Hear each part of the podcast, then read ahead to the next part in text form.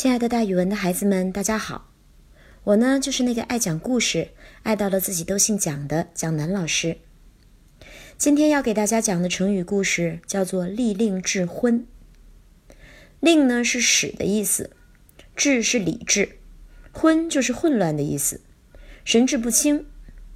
这个成语是说，因为贪图私利而失去了理智，把什么都忘了。战国时代。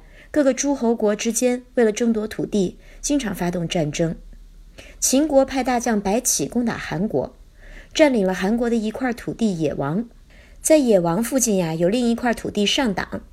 他们的地方官员看到野王轻易的就被秦军攻下了，怕上党也守不住，于是就写信给赵国，表示愿意归顺赵国，希望得到赵国的保护。赵国的君臣们对于要不要接受上党的归顺，意见不统一。大家展开了激烈的讨论。平原君赵胜说：“上党这么大块的地方，我们不用出一兵一卒就可以得到，为什么不要呢？”平阳君却反对说：“就是因为不花力气得到好处，轻易要了，恐怕会招来大祸的。”赵王因为不想失去这块到嘴的肥肉，就支持了平原君的主张，并且派他去接收上党，把上党划为赵国的领地。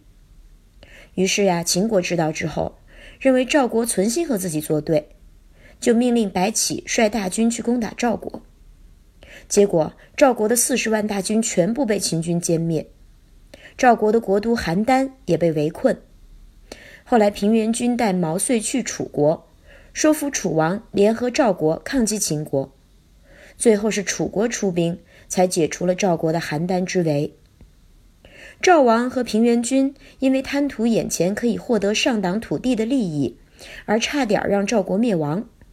后人就形容他们是利令智昏，也就是说，因为有了一点眼前的利益，而让自己的理智都没了，昏了头。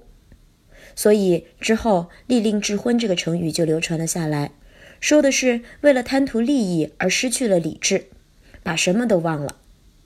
好了，孩子们。今天的成语故事就给大家讲到这儿，咱们明天再见哦。